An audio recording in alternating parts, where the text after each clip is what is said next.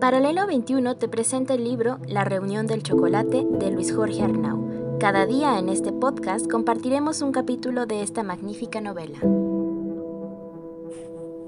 2. 1808. Querétaro. Sentado en una vieja silla arrumbada al fondo del pasillo de su casa, Epigmenio miraba hacia ningún lado, esperando a que diera la hora precisa para salir hacia la tienda. Disciplinado, metódico, unos minutos antes había peinado aquellas patillas enormes tras afeitar de su rostro cualquier huella de bigote que consideraba de mal gusto y de bajo nivel. Los primeros brillos dramáticos del parto de luz de la mañana se asomaban lejanos y silenciosos, sin un gallo, ni un resoplido de las vacas del corral de enfrente ni un marrano chillón, solo la grieta por donde se anunciaba un sol infantil, largo y aburrido para otro día sin nubes. Acostumbraba salir cuando su ennegrecido reloj de bolsillo indicara la falta de diez minutos para las siete y recorrer las cinco calles que lo separaban de la plaza de San Francisco, llegando justo cuando las campanas queretanas anunciaban a la población el inicio de las celebraciones litúrgicas y el final de la noche, el tiempo del diablo. En el camino diría sus oraciones de difuntos, moviendo apenas la prominente quijada y esa boca diminuta del ancho de su nariz, además de saludar con discreción a los pocos ciudadanos que en horas tempranas cruzaron por su camino. Eso haría, en tanto su cuerpo abandonara aquel evidente desgano y el deseo enorme de dejar pasar la vida sin hacer esfuerzos en exceso. Eso haría, eso mismo y nada más. Al sacudir el polvo acumulado, la víspera en los hombros de su chaquetín, notó que su camisola requería de su pronta almidonada. Suspiró. Para ciertos menesteres, se sabía un inútil. Hacía unos días que María Anastasia había muerto, dejándolo en el desamparo de la soledad inmanejable.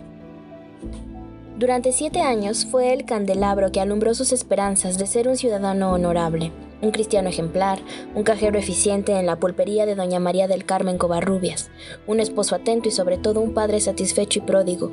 Pero como la distancia entre los deseos y la realidad suele ser enorme, la paternidad no fue posible por la voluntad de Dios. Los niños no se habían logrado.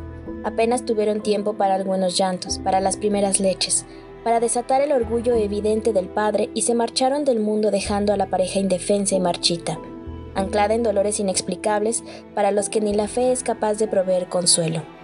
Quizá eso había sido lo que afectó la salud de su mujer, quien, tras haber sufrido en dos ocasiones aquel máximo dolor, fue apagándose sin que los médicos o los rezos o las hierbas fueran capaces de mantenerla viva un poco más, lo suficiente para dejar estirpe en la tierra. Las visitas del doctor Asensio a aquella casa inundada de plantas se fueron haciendo más frecuentes y más descorazonadoras. Perdona, mi amigo, pero no sé qué es lo que tiene. Se me está muriendo. La ciencia que poseo no es suficiente. ¿Has llamado al cura? Habrá que resignarse y estar preparado para lo peor. Efectivamente, lo peor llegó una tarde angustiosa en que María Anastasia dejó de persignarse y dejó de responder a sus preguntas, y dejó de ver por la ventana, y dejó de agitar su cuerpo agónico para abandonarse a la Señora Eterna sin hacer más reclamaciones ni dejar encargos para la vida. Él le habló quedito, diciéndole cosas sobre la existencia con ella y la existencia sin ella. No estaba preparado para los espacios en el cuarto que se harían enormes, oceánicos, si lo dejaban en el desamparo. Un muro silencioso se instaló entonces en el cuarto, duro, tieso, demencial, esperando inútilmente que le regresaran los latidos. Tal vez ella se compadeció, pero ya no era dueña de su respiración y tras el último suspiro gutural le dejó los recuerdos, los dolores y una fe muy lastimada como para empezar a buscar resignación en alguna parte. Y así, de pronto, el hombre de la vida fue doblado por la muerte, que no le dio espacios para mostrar su valor tradicional, su fuerza. Quizá de poco hubieran servido su firmeza y su voz comprometida, pero nunca se abrió en el cielo un espacio para permitir una protesta por los abusos, como era su costumbre, o por lo oscuro, como hacía a menudo. Había quedado silenciado por un poder que no era tan tolerante como el virreinal. La extrañaba, echaba de menos su sonrisa ligera y su disposición eterna, su solidaria espera nocturna mientras él revisaba en aquellas enormes libretas el resultado de la ventana diaria, su amor por las plantas que fueron asilándose en el patio al amparo de sus cuidados, su gusto de vestirse con rebozo y en aguas del chomite, su andar con trancos musicales llenos de ritmo, su tolerancia, su amor perfecto. No encontraba sentido a esa ausencia, ni resignación cristiana, ni paz ante los extraños designios del Creador. ¿Por qué a ella? ¿Por qué a él? Por las tardes, al terminar las labores en la tienda y harto de supurar tristezas por la herida, acostumbraba a caminar sonámbulo por las calles, esperando que el tiempo se fracturara a la llegada de la noche y olvidar esos dolores que le inundaban el cuerpo, cubierto con un jorongo pajizo y un sombrero ajado que lo escuchaban rumiar tonterías. Dejaba a sus piernas decidir el ritmo y tomar control de su vida al tiempo que bordeaba a la calle del Biombo en dirección a la Plaza Mayor, y de ahí por la calle Cerbatana, la del Regocijo, y la calle Cornelio, pasando por la Plaza de Santa Cruz y subiendo la loma por la liebre y los cipreses hasta llegar al acueducto, que brillaba en ocres, y a los cerros apretujados en la cañada que conducía al molino en el poblado de Hércules, entre los vendedores vespertinos que salían a las calles a desatar olores y ofrecer asaduras zancochadas o mondongo hirviendo. Las gallinas y los cerdos, escapados de su encierro, deambulaban orondos entre los carretones ruidosos, conducidos con frecuencia por cocheros léperos de muy limitada educación y pocos modales, quienes desembocaban sus cabalgaduras produciendo continuos espantos entre los habitantes. Debía, como gente de bien a esas horas, resguardarse en casa para hacer penitencias y rezos, pero se abandonaba en matar la tarde mirando a los indios en los estancos y a los monjes en procesión hacia el templo. Solo la ausencia de luz le recordaba que aún faltaba el camino de regreso, y que el suicidio por abandono era penado por la Santa Iglesia con el infierno eterno, por lo que reencaminaba sus pasos al descubrir al sereno, con linterna de aceite, chuzo y escalera al hombro, empezaba la diaria labor del encendido de las farolas. Era el tiempo de volver para cumplir el castigo de seguir con vida, sin ella. Sin guía, sin luz, pareció sucumbir a la vorágine. Los sábados invariablemente iba al cementerio pasando al mediodía, al escuchar a los difuntos murmurar recriminaciones y a los vivos prometer duelos eternos. Recogía las hojas secas que habían inundado durante la semana la lápida de su mujer y hablaba con ella sobre lo poco que cambiaban los días y lo mucho que le hacía falta a su espacio y a sus plantas que morían de sed, aunque él las regara diariamente. Por las mañanas, las ocupaciones eran un bálsamo sagrado para su ánimo ojeroso. La plaza de San Francisco proporcionaba una excelente localización para un negocio como la Concepción. Hacía un año, en 1807, que los hermanos González habían celebrado un convenio para administrar la tienda a medias. Tras la muerte de la dueña original, una mujer agradecida por su trabajo que le heredó la casa de la calle del Gusano, un hogar cercano al río al que llevó a su mujer apenas para que terminara de morirse. La Concepción abría muy temprano para surtir a las indias que aparecían silenciosas con el sol a comprar maíz, frijoles, pilones de azúcar, chiles y velas. A media mañana la circulación de clientes era continua pues aparecían las dueñas, las españolas de cepa y las criollas, acompañadas de un criado con ganas de buscar telas y encajes nuevos y de probar el queso que los hermanos ofrecían en cubitos perfectos solo a la clientela distinguida. Para ellas tenían embutidos, sal en grano, especias, olivas de la península, inclusive algunos cosméticos llegados de la capital. El local presentaba un excelente parapeto con sus techos altos y piqueras para la venta de licores, a un lado de dos grandes balanzas metálicas en aquel mostrador inmaculado que invitaba a la compra. Los jóvenes se entretenían tomando una limonada mientras aparecía alguna muchacha, muy vigilada por su nana en busca de golosinas de anís o panes de dulce, y los miraba sin mirarlos, dejando una promesa en el aire de volver al día siguiente. Antes de cerrar, al terminar la tarde, los cuatro enormes portones simétricos habían recibido a un gran número de los habitantes de Querétaro en su búsqueda de provisiones, de charla y de chismes.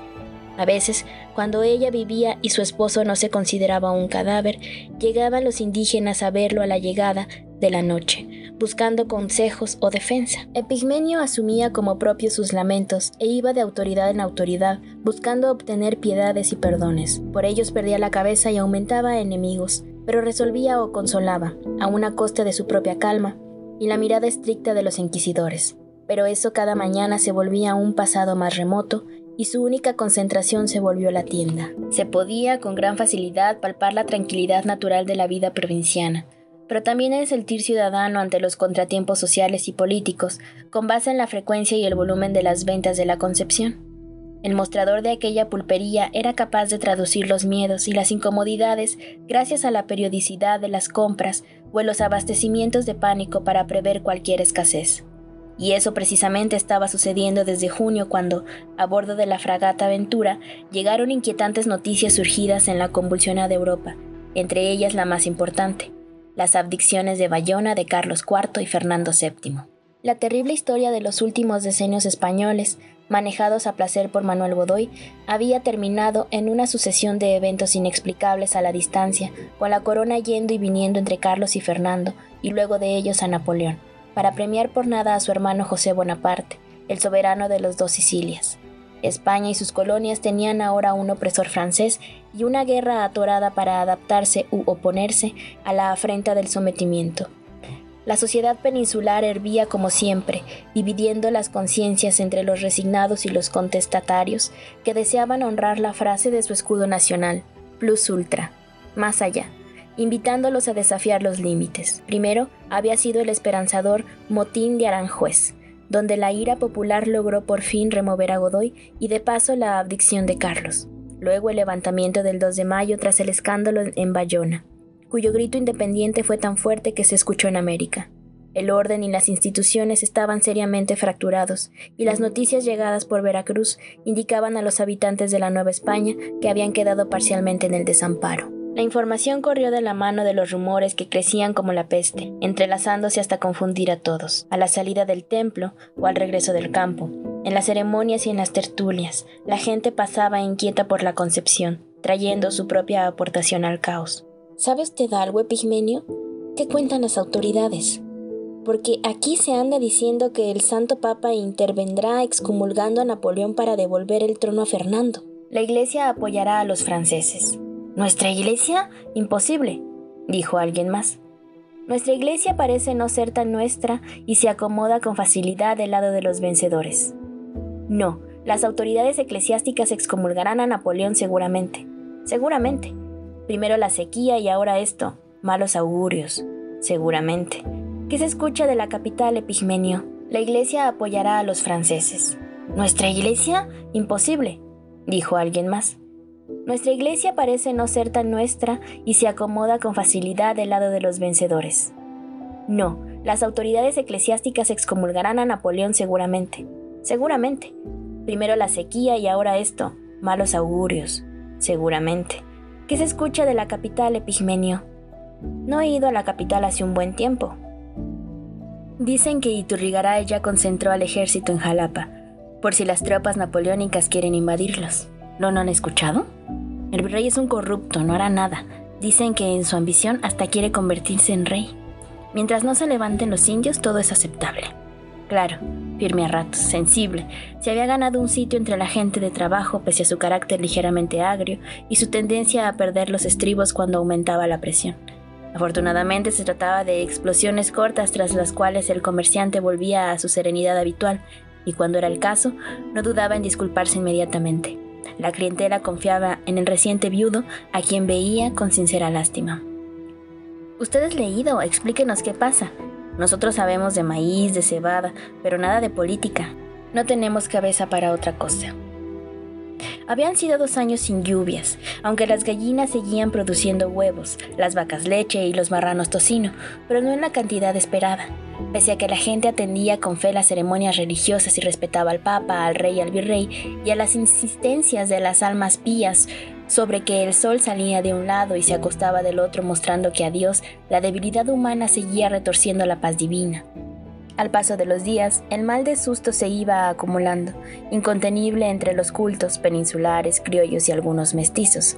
El hervidero encarecía los precios y subía los pedidos por si acaso, por si venía la guerra, por si se llevaban las cosechas a España, por si los acaparadores escondían los granos, por si aumentaban los impuestos para apoyar la guerra de Fernando contra los franceses, por si Napoleón decidió confiscar todo, por si había que mantener por mucho tiempo al impresionante ejército acantonado en Jalapa, por si la vida se tornaba incomprensible, por si acaso. Todo era por si acaso. No es justo, dijo una de las clientas consentidas. Los precios se han duplicado, a este paso no aguantará ni la Santa Madre Iglesia. Si era difícil entender a distancia lo que pasaba en la Ciudad de México, más complicado era lo que sucedía entre el rey padre y el rey hijo en España. No había un espejo que mostrara la verdad con exactitud y permitiera asignar culpabilidades y crear alguna afinidad. Los letrados, los ricos, los militares, el clero, no tenían una misma versión ni sugerían una misma estrategia ante los infortunos decires que rondaban la colonia. Parecía el anticipo de la lluvia, con el aire resonando más fuerte y un profundo olor de agua sintiéndose antes de la llegada de los aguaceros, cuando las cosas no se distinguen con claridad bajo los nublados, pero se huelen con el anuncio de la borrasca y en medio de todos, una enorme masa de indios dolientes y silenciosos sumían la mirada entre los hombros y solo callaban y bebían y se escondían en su propio pellejo de maíz crudo. Eran incomprensibles hasta para ellos mismos. Los decires también iban hacia ellos. Todo está bien mientras no se vuelvan revoltosos, como pasó hace unos meses en la Sierra Gorda. Hasta el corregidor tuvo que intervenir para meterlos por la fuerza en Santa Paz. No eran culpables, trató de justificarlos. Lo que sucede es que usted los mira con gran complacencia, amigo. ¿Cómo saber qué piensan si son callados como tapia? De tanto solo mirar parece que odian.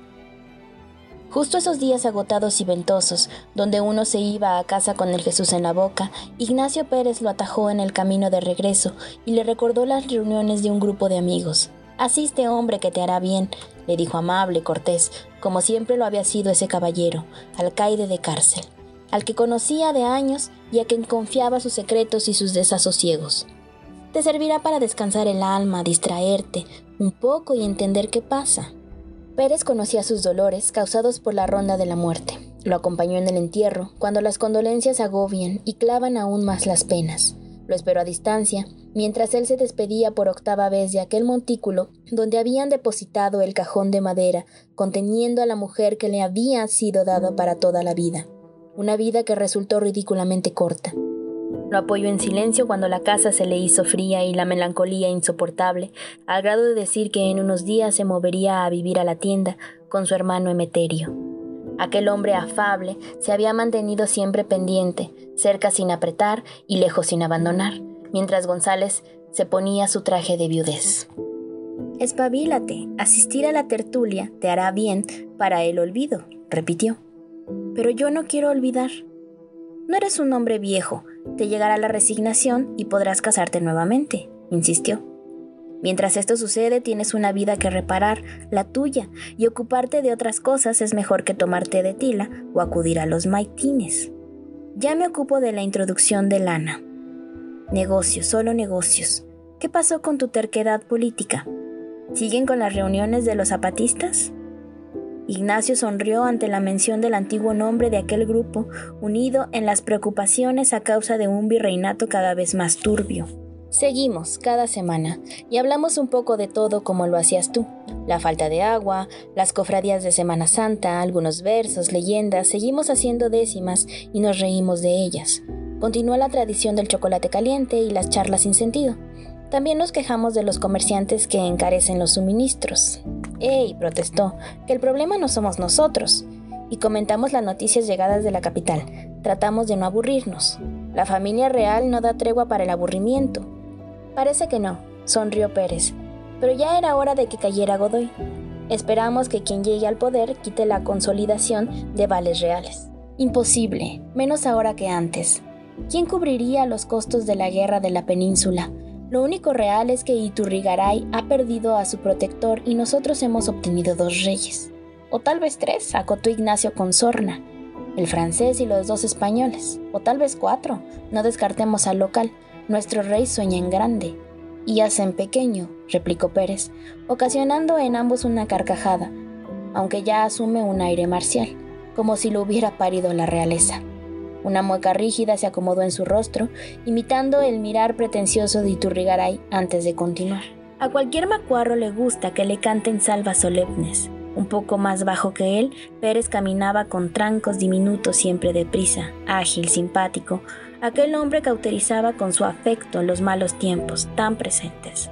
De pronto recordó su propia vehemencia, anterior al ardor criminal provocado por los dolores. ¿Seguía siendo él ese tendero arrebatado e inconforme? Dicen que la llegada de los representantes de las juntas de Asturias y Sevilla aclarará el panorama. Los enviados habían llegado de España para solicitar, para exigir reconocimiento a su investidura y fidelidad a la corona, una corona difusa y acéfala que resurgiría algún día. En los últimos días habían tenido amargos desencuentros con los miembros del ayuntamiento de la capital, quienes tenían sus propios puntos de vista y deseos de adquirir cierta autonomía, al menos mientras España resolvía sus desaguisados. Había personajes brillantes entre los que deseaban formar una junta. Talamantes, verdad, Ascárate, un equipo contrapuesto a los europeos y a la Inquisición que había declarado herético el principio de soberanía popular esgrimido con frecuencia por el síndico Verdad. ¿Y habrá que creer a los que dicen que dicen? Yo no me fío. Escúchate, González. Pérez reaccionó sorprendido. Cuando quieras estás vivo. Deberías volver, haces falta en las reuniones. Eras un elemento esencial y uno de los fundadores. Cierto, extrañamos tu intensidad, tus protestas, hasta tus enojos. Tu silla sigue ahí para que muestres si aún recuerdas algunos versos. El grupo necesita ese impulso para no perderse en murmullos. Si no fuera por su duelo y los sobresaltos causados por la escasez, podría decir que aquella era la mejor etapa de su vida y que, pese a no disponer de ningún título o estirpe, el señor González se consolidaba entre los importantes de la ciudad. Llegaría a viejo, seguramente, en medio de un gran reconocimiento. Finalmente llegó el embarque esperado. Durante las últimas semanas, la Concepción había tenido que negar pimienta, zarzaparilla, grana e incluso la última fanega de cacao Guayaquil se había agotado días antes, con gran desazón para la clientela. De no ser por un tonel de vino en reserva con el que compensaba a sus clientes más importantes, el malestar había provocado un rápido descrédito del local, incapaz de competir con el almacén de don Fernando Romero, un viejo comerciante manchego asentado con su familia 20 años atrás por el rumbo de la Santa Cruz, y quien se distinguía por los embutidos y olivas que recibía directamente de un hermano en la península. No se recordaba una crisis igual en el abasto, ni siquiera cuando en 1803 los naufragios en el bajo del alacrán del Bergantín María y la fragata El Rosario causaron gran escasez de productos importados, pero entonces se pudo compensar con bienes locales. Ahora, sin embargo, los campos lucían raquíticos y eso generaba más nerviosismo, más hurtos, más violencia en los caminos. Es una bendición. La carga llegó justo a tiempo, anunció Emeterio, tranquilizándose. Estábamos muy cortos de bálsamos y queda solo un tercio de harina. De todas maneras, no surtas pedidos de pánico. El país parece querer pudrirse. Tal vez convenga ser cautos. Las sombras no desaparecerán con un embarque.